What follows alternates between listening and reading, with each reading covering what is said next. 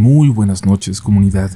Gracias por dejarnos llevar usted los siguientes encuentros con lo paranormal, los siguientes relatos macabros, inexplicables. Esperamos que los disfrutes, pero antes de iniciar te recordamos que si no lo has hecho, es muy importante que te suscribas a este espacio para que no te pierdas ni un solo nuevo episodio.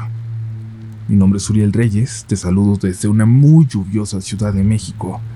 Te pido que apagues la luz y te dejes llevar por los siguientes relatos de la noche.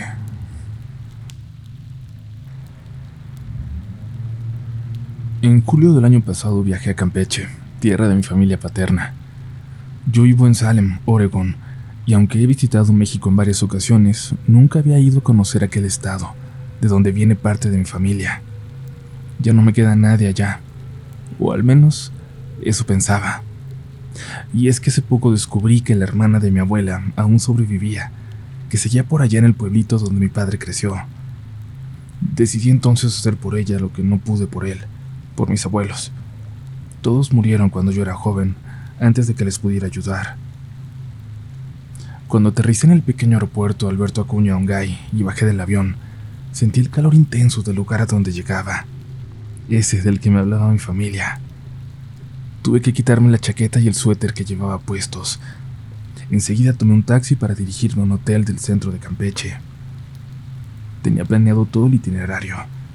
Por la mañana visitaría a mi tía llevándole un regalo. Le preguntaría qué más podría hacer para ayudarla, y si su orgullo no la dejaba responderme, yo tenía que darme cuenta cómo, que podría hacer por ella. La habíamos contactado apenas meses atrás, mi mamá y yo, y es que aunque ya no quedaba más familia en mi pueblo, una señora que acababa de llegar al trabajo de mi madre tenía a sus padres allá, en el mismo lugar. Y eso me pareció el destino. Nunca nos habíamos encontrado a alguien de Campeche, en una ciudad tan pequeña como la nuestra. Y fue aún más sorprendente que esta persona fuera exactamente del mismo lugar. El pueblito era tan pequeño que por supuesto que se conocían. Incluso resultó que los padres de la señora habían conocido a mi papá. Mi tía, pues, sabía que yo iba en camino. La habían podido avisar. Aquella mañana tomé un taxi que me llevaría hasta el pueblo, en los límites con el estado de Yucatán, e hice un trato con el taxista para que volviera por mí en la tarde. Mi tía me recibió como si fuera un familiar muy querido. Nunca me lo imaginé, como si fuera su propio nieto. Ya había preparado un gran desayuno y había llamado a sus amistades más cercanas para que me fueran a conocer. Sus hijos y sus nietos hacía mucho tiempo que no la visitaban. Su casita era hermosa, muy humilde pero excesivamente cuidada, llena de plantas, perfectamente barrida. Olía a flores el interior y a hierbas frescas afuera. Algo ahí me hizo sentir como en casa, como nunca me había sentido. Cuando intenté decirle que me gustaría ayudarle de alguna forma, quizás a construir su casita de otro material o a mejorarla, se negó rotundamente. Dijo que su casita le gustaba así como estaba, que ella no necesitaba nada y que le quedaba poco en este mundo, poco tiempo, que sería un desperdicio gastarlo en ella. Yo le dije que por supuesto que no. Me dijo que había mucha gente necesitada en el pueblo y me empezó a hacer una lista de gente y sus problemas. Y muchos de los ejemplos que mencionaba eran las señoras que había invitado esa mañana a desayunar con nosotros. Mientras platicábamos en su patio, sentados en aquellas sillitas de madera, sus tres perritos descansaban cerca de nosotros. Uno muy pequeño, una cruza muy extraña de Chihuahua. Ese chaparrito era el líder de la manada. También acompañaba una perrita con una cicatriz enorme que le atravesaba la cara y una cruza de boxer que apenas caminaba ya, el más viejito de todos. Los tres habían sido rescatados. Eran lo único que temía dejar, decía mi tía, cuando llegara su hora, a sus perros. Pasaban los minutos, las horas y la charla seguía. Me hablaba de mis abuelos, de mi papá. Cada cierto tiempo alguien pasaba y la saludaba desde la calle. Le pedía algo y mi tía se levantaba. Iba hasta sus plantas, cortaba alguna ramita y un par de hojas y se las daba a las personas que se marchaban agradecidas. Se respiraba tranquilidad, en esa casa y en todas las de aquella callecita de tierra por las que no pasaba un solo carro. Pero de pronto el sol comenzó a ocultarse y la gente parecía meterse en sus casas apresuradas, como si quisieran hacerlo antes de que cayera la noche. Yo le dije a mi tía que era momento de que me fuera, que no tardaría en pasar el taxista por mí, y me dijo que de ninguna manera, que me tenía que quedar, que se había hecho demasiado tarde para irme ya. No quise discutir con ella y estaba disfrutando mucho la visita, así que llamé al taxista para avisarle, y mi tía y yo entramos a la casa. Los perros corrieron a esconderse en un gallinero vacío al fondo del terreno. Antes de cruzar aquella puerta, me di cuenta de que no se escuchaba un solo sonido a lo lejos. Coches, animales, gente, nada. Hasta los pájaros habían dejado de cantar. Entré con mi tía.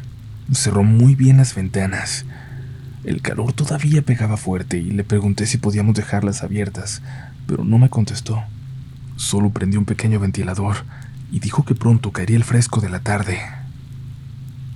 Y así fue.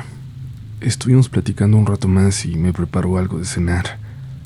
Finalmente me dijo que estaba cansada, que ya se iría a dormir, pero me acomodó un sillón en la sala para que yo pudiera dormir de lo más cómodo.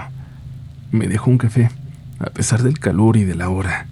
Costumbre de la familia, supongo. Todo era silencio. Mi barrio en Salem es tranquilo, pero el silencio de este pequeño pueblo era completamente distinto. Y esa calma no era para nada tranquilizante. Era como si supiera, aunque nadie me lo había dicho, que todos entraban en sus casas para esconderse de algo, de algo que estaba allá afuera. Intenté dormir. Seguían llegándome mensajes del trabajo a mi teléfono y no podía dormir profundamente por escucharlo. Pero de pronto...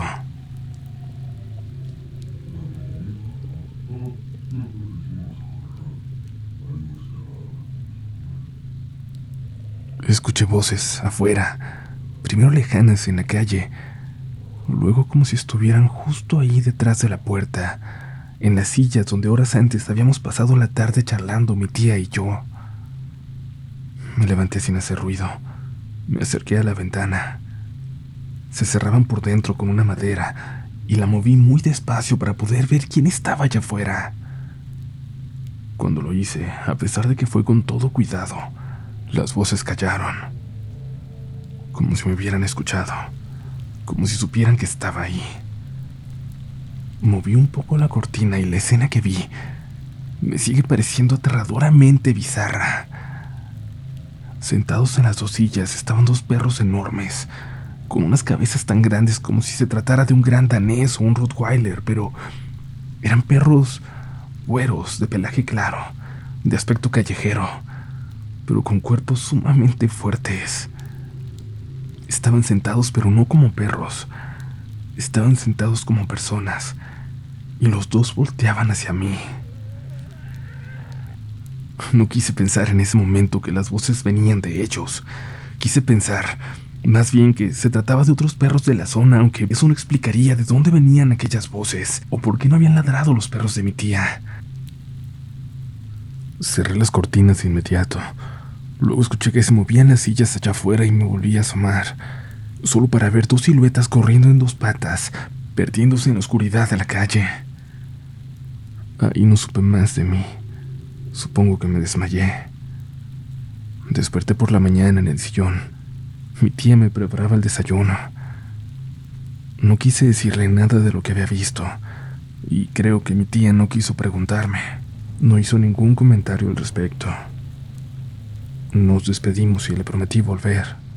Le pedí una lista de lo que podía hacer por gente del pueblo, como agradecimiento a ella y a ese lugar que había visto crecer a mi familia. No me alcanzó a ver cumplir la promesa. En noviembre nos avisaron que la tía había fallecido. Su perrito viejo, el boxer, murió apenas una noche después. La gente nos dijo que de tristeza. Los otros dos fueron adoptados juntos por una familia que vive en esa misma calle. Yo tengo programado volver pronto, hacer lo que me pidió ya que no me dejó ayudarle a vivir quizás un poco más tranquilo sus últimos meses. Voy a cumplir con lo que ella quería. Me da miedo hasta buscar los boletos de avión o planear el viaje, pero tengo que hacerlo. Es una promesa. Pero eso sí, iré de día y me iré antes de que caiga la noche, sin importar las veces que tenga que regresar. Pero no hay forma de que duerma de nuevo en ese pueblo. No podría soportar otro encuentro con lo que sea que estaba allá afuera aquella noche. Comunidad, yo quiero contarles una historia muy extraña que con el tiempo conocí por lo que me contaron mis padres, pero la protagonista soy yo. Aunque hoy en día estudio una carrera de ciencias, aunque todo me dice que no debo creer, no logro encontrar una explicación para lo que estoy a punto de contarles. Cuando yo nací vivíamos en una casa apenas a unas cuadras de donde vivimos ahora, para ser más exactos en Iztapalapa, en la Ciudad de México por el antiguo camino a las minas, dirección Tláhuac. Esto sucede cuando yo apenas tenía cuatro meses, cuando era apenas un bebé que dormía siempre en medio de mis padres. Me acomodaban ahí para que siempre estuviera protegida. Una noche en la madrugada, mi mamá comenzó a escuchar una voz, una voz dentro de su sueño.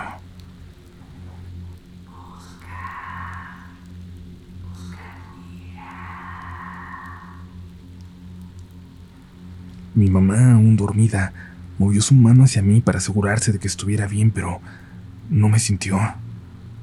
Intentó despertar, pero no podía. Le era sumamente difícil. Eso era raro, pues ella es de sueño extremadamente ligero, pero aquella vez no fue así. Algo la mantenía dormida. Un peso parecía presionarla contra la cama. Al final logró despertar y llamar a mi padre. Le preguntaba si me había llevado de su lado, pero él no respondía. Seguía dormido y por más que mi mamá lo sacudía, no se podía despertar. Prendió la luz y lo movió de tal forma que logró despertarlo.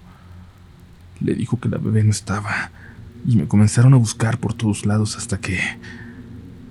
hasta que me encontraron debajo de la cama, en medio de esta. Mi mamá me vio reflejada en el espejo que tenía en la puerta del ropero. Me sacaron de ahí de inmediato. Yo no podía gatear, ni siquiera me podía sostener sola. No podían explicarse cómo había llegado allá abajo, sin llorar, sin hacer un solo ruido. Mi mamá empezó a revisarme para ver que estuviera bien, y mi papá de los nervios se solía fumar. Dijo que de pronto sintió una necesidad insoportable de hacerlo.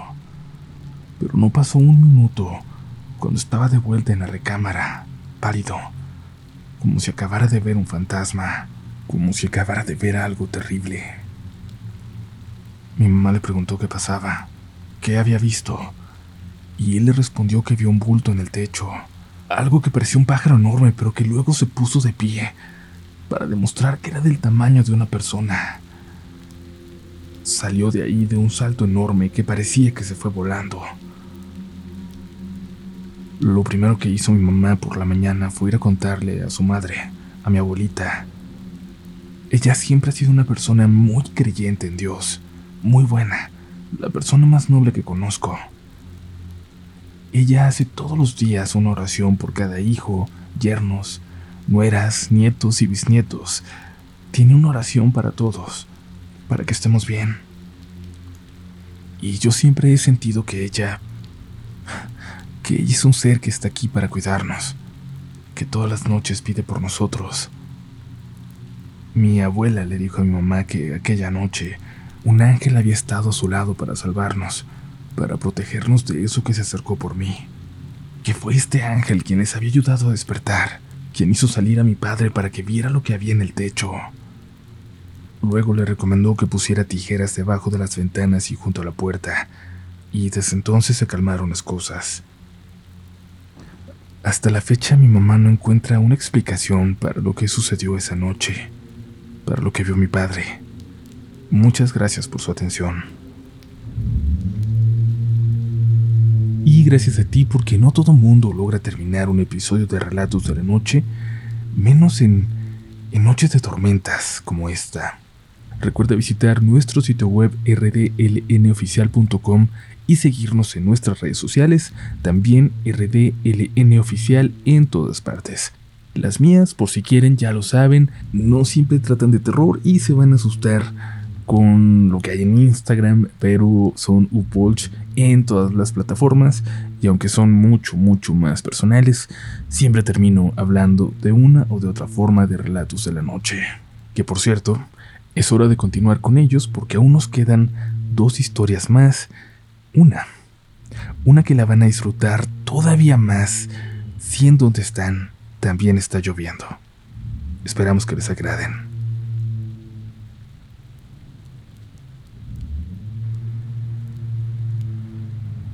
Quizá alguna vez ya hayan escuchado que en México hay muchos tesoros enterrados, sobre todo en los ranchos. Incluso tal vez el rumor o la creencia de que si ves una lumbre, o más bien un destello a lo lejos, es porque en ese lugar hay un tesoro escondido. Mi abuelo le contaba a mi papá que en la época de la revolución muchos escondían lo poco mucho que tenían enterrándolo, cerca de su casa o en los barrancos. Él creció en un pueblo del norte de Tamaulipas.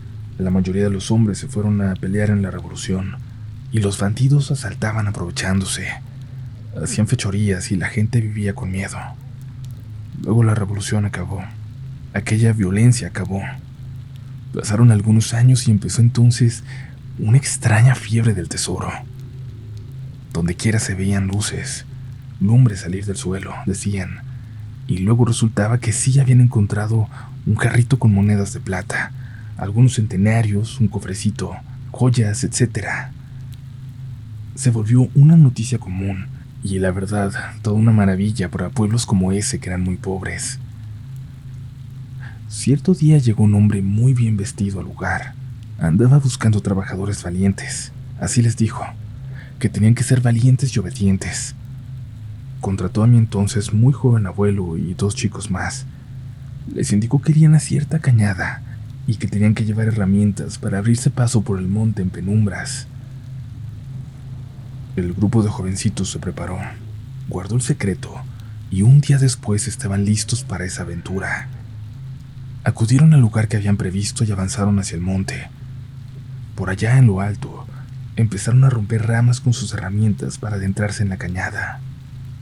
Era un lugar muy en medio del monte, por el que pasaba un arroyo seco que, con las lluvias, se había convertido en pantano. O al menos por ese entonces, porque ahora ya se secó. Ya no quedan rastros de lo que fue. Para su suerte en ese momento era época de sequía. Abrieron un claro y el señor que los contrató entró y sacó una especie de librito Pronunció unas palabras que ni mi abuelo ni los jóvenes entendieron. Realizó una pausa larga y luego les dijo, hay que escarbar en este lugar. Quiero un hoyo muy profundo, muy grande. Obedecieron y empezaron a cavar un hoyo más grande que el que se abre para una tumba.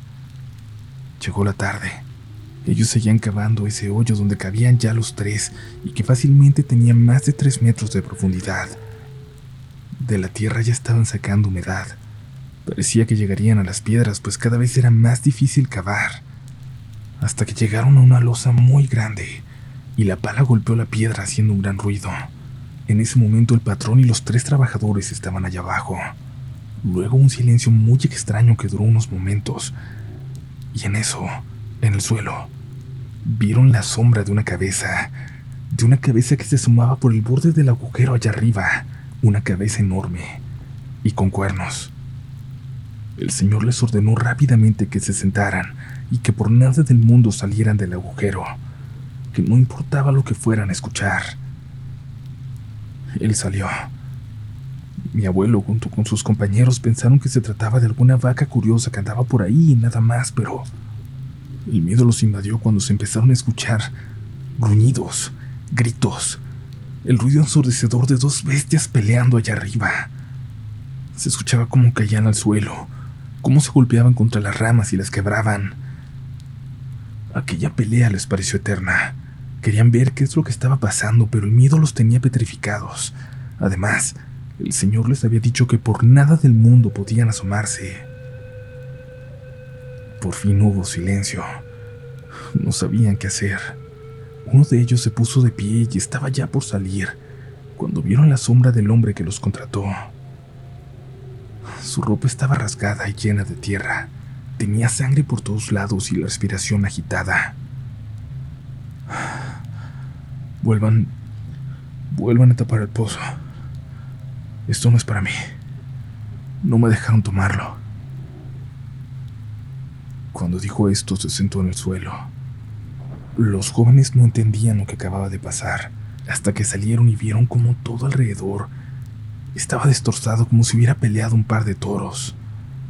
Había huellas de pelea por todos lados. Y el señor ahí en medio de todo, muy agitado.